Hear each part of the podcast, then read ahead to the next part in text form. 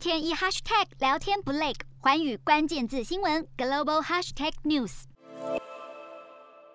今年二月，缅甸军方政变夺权成功，军政府掌权至今已九个月，与反对阵营的关系僵持不下。军政府也采取镇压与抓捕的动作，外界出估已造成上千人的死亡，以及超过八千多人被捕。国际社会相当忧心缅甸的情势发展，部分国家也建议应当采取严厉的制裁。只是军政府似乎没有退让的意思。其实，国际社会早就试图与缅甸军政府进行磋商。今年四月，缅甸与东协各国召开峰会，军头敏昂莱受邀出席。东协各国希望能借此让缅甸军方有所克制。会后确实也符合外界期待，缅甸与东协各国取得五点共识，分别是终止暴力、冲突双方建设性对话、东协指派特使协商、缅甸接受援助及接受特使。只是近半年期间，缅甸军政府没有表现出积极落实五点共识的动作，甚至还拒绝东协特使入境，更不用说军方与反对阵营之间毫无接触。加上据传军政府集结大量军军力。在缅甸西北部，外界揣测将可能爆发严重的武装冲突，担忧五年前的洛西亚种族灭绝事件将再度发生，缅甸恐怕有陷入内战的危机。当然，国际社会对此也有具体的应对及回应。东协在十月中旬将缅甸排除东协峰会之外，无论外界认为东协此举是受迫于欧美国家的压力，尤其是出于东亚峰会能顺利举办的考量，但是不可否认，东协将缅甸拒于峰会的门外，发挥了作用。缅缅甸军政府不久后也立即释放及特赦超过五千名的政治犯。联合国缅甸人权特别调查员安德鲁斯在十月中下旬提出缅甸人权报告。他虽然肯定东协峰会排除缅甸是正中要害，但是对于缅甸的未来却相当悲观。尤其是不只有军方的暴行，反对阵营的武装势力也有侵害人权的记录，敦促国际社会切断对缅甸军政府的金援及武器供应，且拒绝承认其政权的合法性。有趣的是，东协拒绝缅甸出席近一次的峰会，这是相当罕见的决定。过去以来，不干涉内政几乎是东协运作的基本原则。显然，东协对此已有不同的见解。换言之，东协各国并不认为这样的做法是在干涉缅甸的内政，而是判断缅甸局势不稳将危及集体利益，借此表示强烈的态度，要求缅甸履行五点共识。当国际社会及自家人的东南亚国家都开始对缅甸有所反制时，缅甸往常那种不以为然，甚至认为已经习惯。国际制裁，学者只和少数朋友同行的态度是否会有所收敛或趋缓？外界都在关注军政府的下一步。不过目前看来，缅甸军政府除了抨击联合国的人权报告是干涉内政，以及将东协的排除动作归咎于外国干预之外，似乎没有具善意的回应。缅甸的未来恐怕在军政府不愿意妥协或就范的坚持下，内外交迫将让情势更趋不稳。洞悉全球走向，掌握世界脉动，无所不谈，深入分析。